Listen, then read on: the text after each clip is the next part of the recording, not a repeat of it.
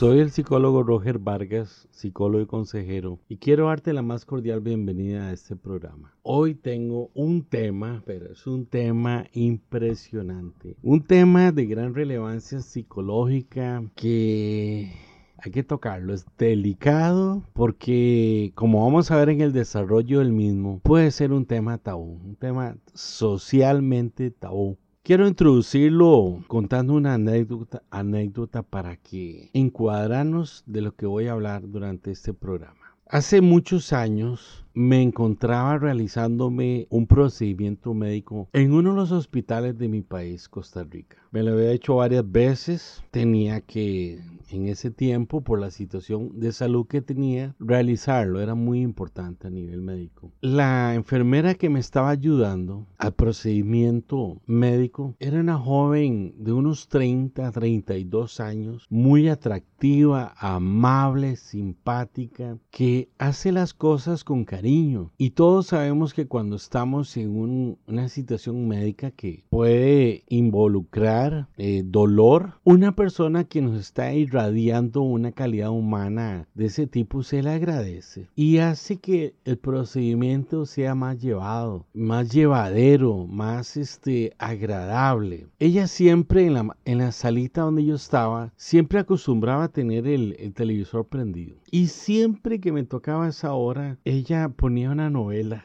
Y de pronto, cosa rara que, que va a suceder en la novela. Nada, mentiras. Es muy frecuente que pase. Había una escena de la novela, una escena novelesca, del momento en que una mujer sorprende al marido en la cama con la amante. La enfermera bastó eso para que se volviera y me contara que lo mismo le pasó a ella con el papá de la hija que tiene. No me sorprendí porque en mi, en mi historia de vida, desde la adolescencia me pasa eso, que la gente me cuenta las cosas, sobre todo los problemas. Ella me, lo, me cuenta la situación con el papá de la hija que le fue infiel y me dice, y como ya puede, eh, el que está escuchando este podcast puede darse cuenta, estoy hablando de la infidelidad. El tema bomba para hoy es la infidelidad. Un tema que se las trae porque es más frecuente de lo que pensamos. Ella me dice, lo dejé y nunca lo voy a perdonar. Así rotunda eh, con una afirmación total y fuerte. Lo dejé y nunca lo vuelvo a perdonar. Al rato volvió cerca de la cama donde yo estaba, de la cama de,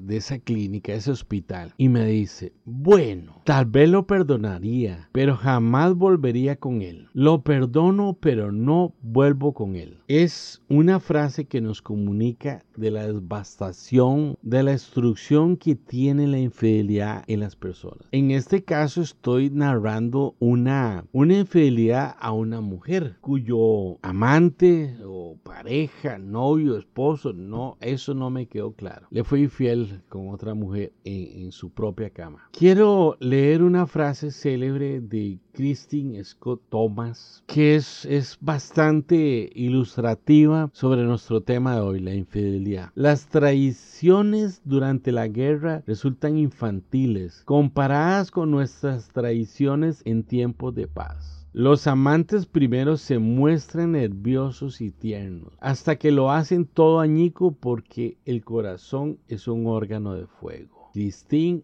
Scott Thomas. Con esta frase entramos al tema. Me ha tocado como terapeuta, como psicólogo, atender muchos casos de infidelidad. Y qué dolor humano más fuerte. Es muchos casos la infidelidad en esta persona, sea mujer o hombre, se constituye en una barrera casi imposible de superar humanamente y de que sean permeables a la ayuda psicológica, a la ayuda terapéutica. Porque es, es, es la, la infidelidad va a destruir.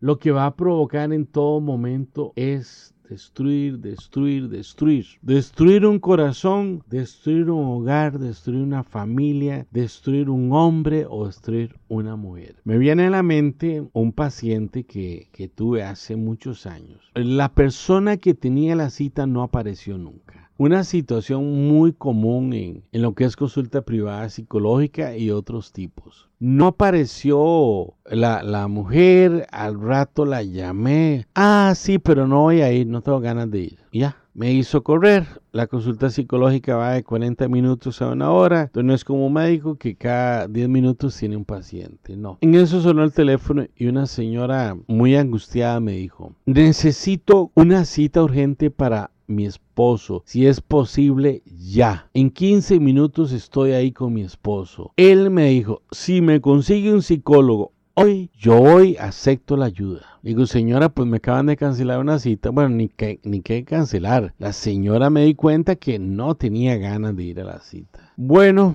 llega el Señor, un hombre grande, enorme, un hombre, como diríamos en las películas, de pelo en pecho. Se asemejaba un poco a un oso. Y ese hombre llegó todo nervioso, llegó sumamente ansioso. Y yo le dije, la, la pregunta que siempre encuadramos el motivo de consulta, ¿en qué le puedo servir? Me menciona un problema de alcoholismo, que, eh, que, era lo que me ha hablado la señora, que había que tener de urgencia, que veces había que hacer una intervención en crisis para que su marido dejara de tomar. La cuestión fue que cuando él se queda conmigo ahí en el consultorio, la señora se va al carro a esperarlo. Su gran problema no era el alcohol, el gran problema es que le había sido infiel a su esposa. Y a esa ama, que con tanto amor lo había llevado a consulta, eh, él había tenido una amante había terminado la relación extramatrimonial, pero seguía teniendo pesadillas frecuentes con la mujer con la que le había sido infiel a su esposa. Interesantemente, después de, atenderlo ese día, me, contó él y la esposa que después de esa, de esa primera sesión, el hombre dejó de tener pesadillas porque tenía unos sueños horribles y cesaron, sencillamente se terminaron. Este es un problema enorme llamado infidelidad está un hombre grandote, rudo, de pelo en pecho. la culpa lo estaba torturando, lo estaba destruyendo. Estaba en un proceso de ansiedad, en un cuadro de ansiedad muy fuerte. Además no podía dormir, tenía trastornos de sueño porque su sueño era, era alterado constantemente por las pesadillas. Con esto entro a, a un subtema que me encanta. ¿Por qué razones o qué razones hay para convertirse en una persona infiel? Una primera gran razón es un falso o débil concepto del amor. ¿Cuántas parejas llegan a una relación de amor, sean noviazgos, sean amantes, sean esposos, pero con una base falsa de lo que es el amor. Quizás motivados por sexo, compañía, atracción física, conveniencia, etc. Pero el amor se viene construyendo desde etapas tempranas de nuestra psicología infantil. Hay que tener muy claro qué es el amor. El amor no es una licencia para tener sexualidad. No, el amor no es una licencia para convivir juntos. El amor es un sentimiento que más bien implica desprenderse. En la Biblia habla que el amor es un amor sin egoísmo. Es un amor que se proyecta, que se da, que practica siempre el amor al prójimo, el dar a los demás y negarse a sí mismo. Nunca es egoísta el amor.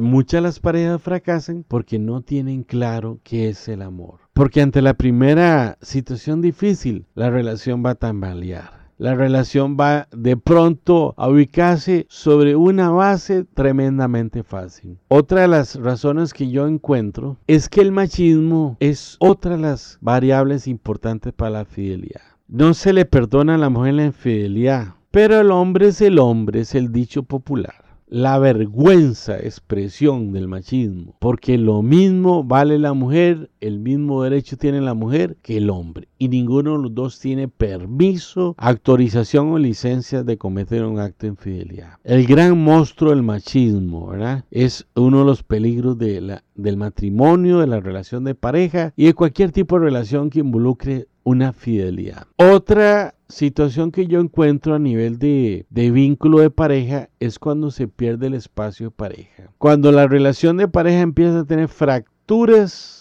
sin entrar a repararlas, sin entrar a trabajarlas. ¿Qué es el espacio de pareja? la sexualidad, el dormitorio. No, es todo aquellos que comparten, que van va construyendo un vínculo, un vínculo fuerte de pareja. A veces sencillamente aquella escena de aquellos, aquel, aquel matrimonio de una zona, zona rural que a las 5 de la tarde los dos señores van al corredor que es la parte enfrente de esas casas rurales, a ver pasar a la gente por la calle al frente y fumarse un cigarrillo. Es tan mágico ese, ese momento, ese espacio pareja, ese matrimonio, que sus hijos adultos, jóvenes adultos, no se acercan a hablar con ellos. Es, y no es que ellos lo tienen prohibido, es que hay algo mágico entre ellos dos. Otro factor por el cual eh, las personas son infieles, por una débil autoestima, sea hombre o mujer, si caen en una promiscuidad sexual, no es una forma de estar llenando esa faltante a nivel de autoestima. Necesito acostarme con miles de hombres para sentirme valiosa. Necesito acostarme con miles de mujeres para sentir mi ego masculino satisfecho. Y todo en el fondo es una débil y pobre autoestima. Autoestima en el sentido del valor que yo me doy y la forma en que me miro a mí mismo. Bueno, esos son algunos, algunos factores. No quiero mencionar otros que son muy alcahuetas, permisivos sobre la relación, sobre la posibilidad de, de caer en una infidelidad. Porque no tiene excusa, no tiene excusa la infidelidad, sencillamente. Porque algunos dicen, ah, se debilitó la relación sexual. Por favor, aviven la llama del amor entonces. Quiero hablar un poquito de, consecuencias de la infidelidad. Es, es un tema eh, que la gente le destruye el corazón. Los puede meter a una situación tan dura a nivel psicológica. He visto pacientes, me estoy de una mujer que la atendí hoy y una semana después la volví a atender, estaba más delgada. No era posible que en una semana perdiera 2, 3 kilos sencillamente por su depresión. Una terapeuta, Esther Perel, hace un señalamiento muy contundente sobre esto de las consecuencias de la infidelidad. Dice ella, no en vano escribe, la infidelidad es el único pecado mencionado en dos mandamientos de la Biblia. Wow, yo nunca había reparado en eso. Uno que prohíbe hacerlo, que dice no vas a cometer adulterio. Y el otro que prohíbe siquiera pensarlo. Da ese pronunciamiento muy fuerte las consecuencias de la infidelidad, tanta, tanto que la Biblia se toma la molestia de ponerlo en dos de los mandamientos. Una consecuencia que que es el eje central de todo eso, es destrucción, destrucción. Destruye relaciones, destruye familias, destruye parejas, destruye corazones, destruye sueños, destruye historias de amor. Deja heridas que son difíciles de sanar, generando toda una serie de fantasías y falsas ideas sobre lo sufrido. Esto me lo encuentro muchas veces. Vienen destrozados por la infidelidad y empiezan a argumentar una serie de ideas y fantasías que nada que ver. Que nada que ver. Por ejemplo, pueden pensar, creo que fue mi culpa, yo no lo atendía bien, no le prestaba atención. No, no, no, no, no, no. El único culpable es él o ella que cometen infidelidad. Son los únicos, no la pareja. El que comete la infidelidad es la persona que toma la decisión. de destruir. Vienen fantasías como, ah, Posiblemente él es mejor amante que yo. Y lo hace de una forma más placentera a mi esposa. Oh, quizás ella es más bonita, tiene mejor cuerpo que yo. No, no, no, no. No sé por qué, pero mucho de las infidelidades, la mujer que escogen para esto, el hombre que escogen, es menos amante que el que tenían. Y físicamente son más feos y más feas. Las fantasías y falsas ideas de lo sufrido hay que erradicarlos para poder tener una sanidad de una infidelidad. Sigo con las consecuencias de la infidelidad. Lastima como consecuencia la persona traicionada a nivel de autoestima. De pronto va, va a entrar en esa situación de que, de que no este, soy suficientemente bonita, buena esposa, buen amante, buen amante, guapísimo, buen proveedor, todo, nada. Puede hacer que la la víctima caiga en depresión, oigan. Y de acuerdo a las características de personalidad de la persona, de la persona víctima de esa infidelidad, puede caer en estados de depresión muy fuertes hasta llegar a una depresión mayor que no queremos que lleguen porque es terrible. Acabo de mencionar un caso, una señora que en una semana pierde 2, 3 kilos. Puede provocar que la persona tenga trastornos psicosomáticos, empieza a enfermarse a cada rato por cosas y es porque sencillamente por dentro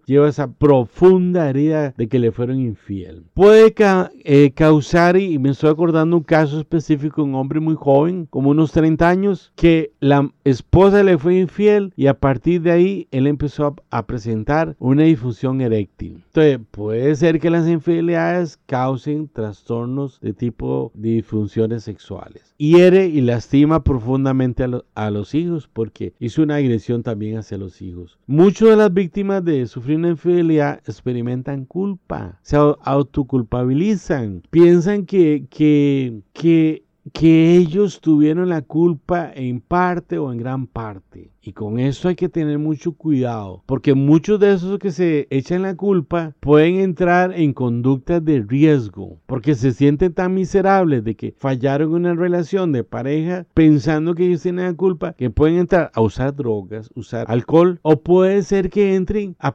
empezar a practicar con otra pareja sexo sin protección, casi como buscando un suicidio. Las mujeres experimentan un mayor estrés, es lo que dicen algunos teóricos. Mayor estrés psicológico, luego ser víctimas de una infidelidad en comparación con los hombres. Posiblemente este, la, la, psicología femenina permita eso. Tanto víctima como victimario van a experimentar estrés. Los dos van a experimentar estrés. Va a haber un brote desmedido hasta un ciclo de depresión crónica llena de un cuadro de ansiedad. Pueden esas, esas conductas que ya mencionar, mencionar, agregársele también el comer compulsivamente. Pueden pasar desde las drogas hasta una ingesta de, comida este, exagerada. Los efectos psicológicos pueden, ya mencioné, entrar, hacer que la persona entre en una depresión mayor. En otras palabras, ser víctima de una infidelidad no solo tiene efectos negativos sobre nuestra salud mental, sino que también puede pasar a nivel de salud física. Acabo de mencionar una señora que una pérdida de peso abrupta. Me costó mucho insistir que fuera por ayuda médica para complementar la terapia psicológica. Este, entonces